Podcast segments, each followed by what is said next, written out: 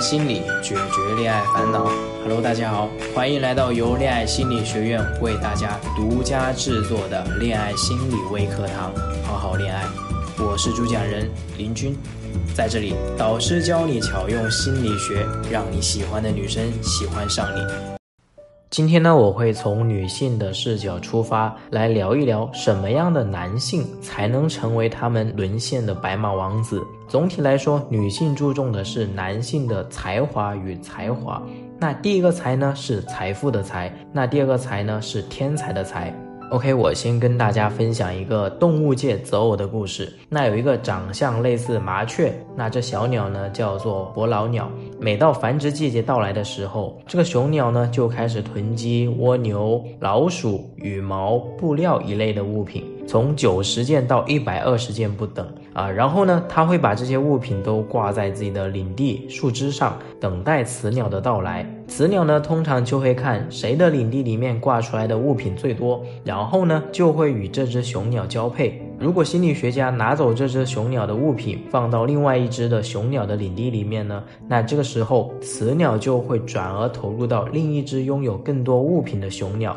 而刚刚还是富甲天下，但是被心理学家搞破产的雄鸟呢，就只会落得形单影只。那这是不是能让你联想到，在相亲的时候，女方要看男方有没有车子、房子，有多少存款呢？其实这不仅仅是我们中国式相亲，一个在美国进行的研究也得出了一个同样的结论。这个研究调查了女性对男性的挣钱能力的可接受最低百分位啊，也就是说，这个男性的挣钱能力。究竟要超过百分之多少的人，那女性呢才认为这个男性的挣钱能力是可以接受的，可以通过白马王子的考察的第一关？结果表明，美国的女性认为一个白马王子的挣钱能力至少要超过百分之七十的其他男性。另外一个对一千多里面的征婚广告的研究发现呢，女性征婚者对经济资源的要求是男性对征婚者要求的十一倍。这个现象呢，不仅仅是中国和美国所独有的，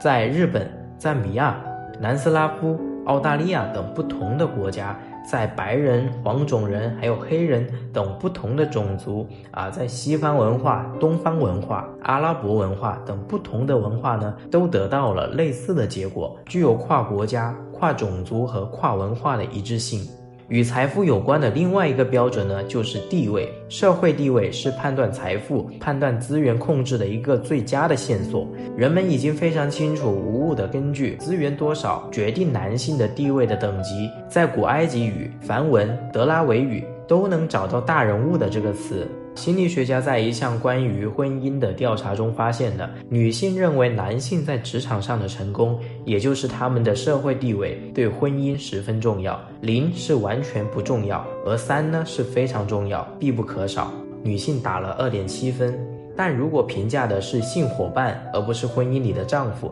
那么重要性呢可以降到零点二三分，也就是性伙伴在事业上是否成功完全不重要。哎，讲到这一点呢，你是否明白了为什么《天龙八部》的段王爷的王妃刀白凤啊，在出轨的时候呢，可以找一个路边的乞丐了吧？这些对于财富地位的偏好，实际上反映的是男性抚养后代的能力。但是呢，拥有较多的财富和较高的地位的男性呢，通常是年龄比较大的男性。那么我们说，年轻的男性该怎么办呢？岂不是没有女生喜欢了吗？在二零一六年，崔健在工体举办了《滚动三十年》的演唱会。来听演唱会的企业高管和政府高官，当崔健的一无所有响起的时候呢，那这些成功人士呢，完全没有平时的衣冠楚楚了，而是声嘶力竭的一起合唱。我曾经问个不休，你以后是跟我走，可你总是笑我。啊，可能唱的不是很准，我就想他们一定是在感叹，在他们年轻的时候呢，一无所有、一穷二白的时候呢，他们的女神跟着富家子弟跑了。其实呢，他们大可不必感叹，因为年轻的男性呢，也可以拥有比财富、地位更重要的才华。那这些才华是什么呢？你可以想象一下远古的生活，能够生活取暖、狩猎捕食、采集食物的男性呢，才能给女性提供足够的生存资源。而如果说女性找了一个懒惰的、不愿意学习各种生存技巧的男性，那么这个女性呢，必将举步维艰啊。所以说呢，女性偏爱有上进心和勤奋的男性。无论是在中国还是保加利亚、巴西进行的心理学调查都表明，女性认为缺乏上进心的男人呢是最没有魅力的。但是呢，反过来，男性对女性是否有上进心，并没有严格的要求。不仅人是这样的，即使动物呢也有上进心和勤奋的偏爱。比如非洲大草原的知草鸟，一到繁殖季节呢，雄性知草鸟呢就会叼着一根比它身长好几倍，甚至十几倍的黄毛草，飞行几公里甚至十几公里的地来编织窝巢。当巢编织成之后呢，雄鸟就会在入口等待雌鸟的到来。当雌鸟接近窝巢的时候呢，雄鸟就会挂在窝巢的另一旁用力折腾，以展示自己窝巢的结实。这个时候呢，雌鸟就会飞入窝巢，推推这里，戳戳那里，检查这个建筑材料是否牢靠。一旦雌鸟发现这个窝巢不符合要求呢，它就会离去，继续寻找其他雄鸟的窝巢。那有趣的是呢，如果这个窝巢连续被不同的雌鸟拒绝了好几次，雄鸟就会推倒窝巢，重新建更好、更结实的窝巢。需要特别指出的呢是，有上进心和勤奋一定是要用对地方。那心理学家呢，把几张男性和婴儿的照片放在一起，请女性来评价照片中的男性有多大的魅力。那第一张呢是一个男性与婴儿互动，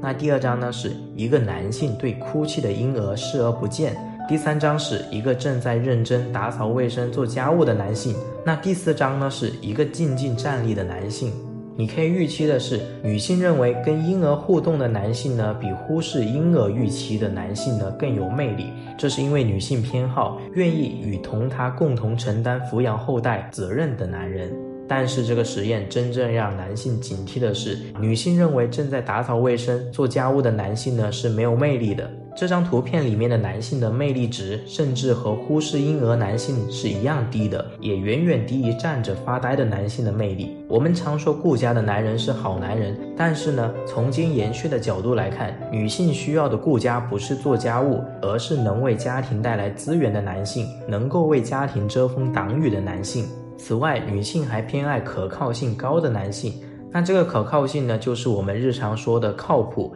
啊。如果这个男性呢不可预测、变化多端，那么在远古的狩猎和采集时期呢，可能在最关键的时候呢，决定打个盹或者放手不干，那之前的努力呢，可就付之东流了，会错过马上就要到手的成果。可靠性呢，也是指稳定的情绪和成熟的行为。试想，一个缺乏安全感、信任感的男性，或者一个孩子气、以自我为中心的男性，可能会对妻子提出各种无理的要求，也更容易恶语伤人，甚至使用暴力。那这样的男性呢，肯定不会是女性心中的白马王子。你可能要问了，女性择偶为什么要比男性择偶挑剔这么多呢？啊，你看，女性要求男性会挣钱，而男性不在意女性是否能挣钱；女性要求男性有上进心，要勤奋工作，而男性说女子无才便是德；女性要求男性靠谱，泰山崩于前面不改色，而女性呢撒撒娇，甚至是耍小脾气，也可以是可爱的标志。这种差异呢，从心理学的角度上来看呢，是源于清代投资理论。清代投资理论的意思呢，是在繁衍后代付出成本高，投资的一方会更加挑剔。女性在繁衍后代的时候呢，显然比男性的成本更高，风险更大。我们不妨来细数一下男性和女性在产生后代上的成本。首先呢，男性一生中可以产生上百亿个精子，而且每一个精子呢都可以发展成一个个体，所以是廉价和接近无限的。但是对于女性而言呢，卵的数量是非常有限的，只有几十个，而且一个月只产生一个，所以是高昂贵的和有限的。其次，在产生后代的过程中呢，男性和女性付出的机会成本是完全不一样的。一旦一个女性怀孕了，那么也就意味着她在九到十八个月之间不能再产生下一个后代。但是呢，男性却没有这个问题。那第三呢，男性和女性承担的风险也是不一样的。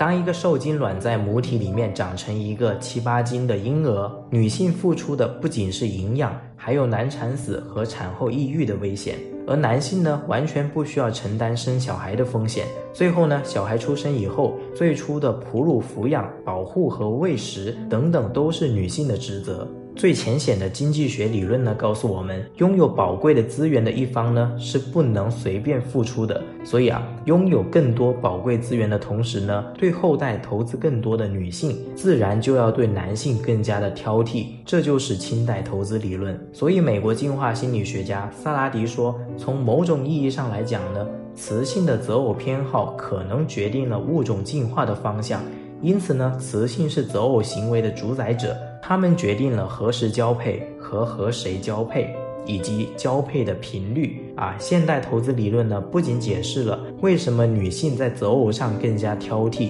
解释了为什么凶手最早在男性中发生。在人类考古学历史上发现受损骨架，男性骨骼上的骨折和凹痕要远远多于女性的骨骼，这是因为投资少的一方，也就是男性。会因为争夺女性伴侣和争夺资源而面临更激烈的竞争。好，我们来总结一下今天这节课的内容。在今天这一节课呢，我和你分享了女性视角中的白马王子。那心理学中的现代投资理论呢，告诉我们，由于在传宗接代上，女性付出的成本更高，所以女性对于伴侣的挑剔更为严格苛刻。他们理想的伴侣呢，应该是具有才华和才华。那第一个才华呢，指的是财富和地位；那第二个才华呢，指的是上进、勤奋和可靠。啊，相信同学们可能会问，对于男性而言啊，虽然说没有白马公主，但是呢，男性也有梦中情人啊。对于男性来说，我们理想的伴侣是什么呢？啊，我们的择偶标准是什么呢？在下一节课中呢，我会专门来回答这个问题。OK，我们今天的内容分享呢就到这里，我们下期再见。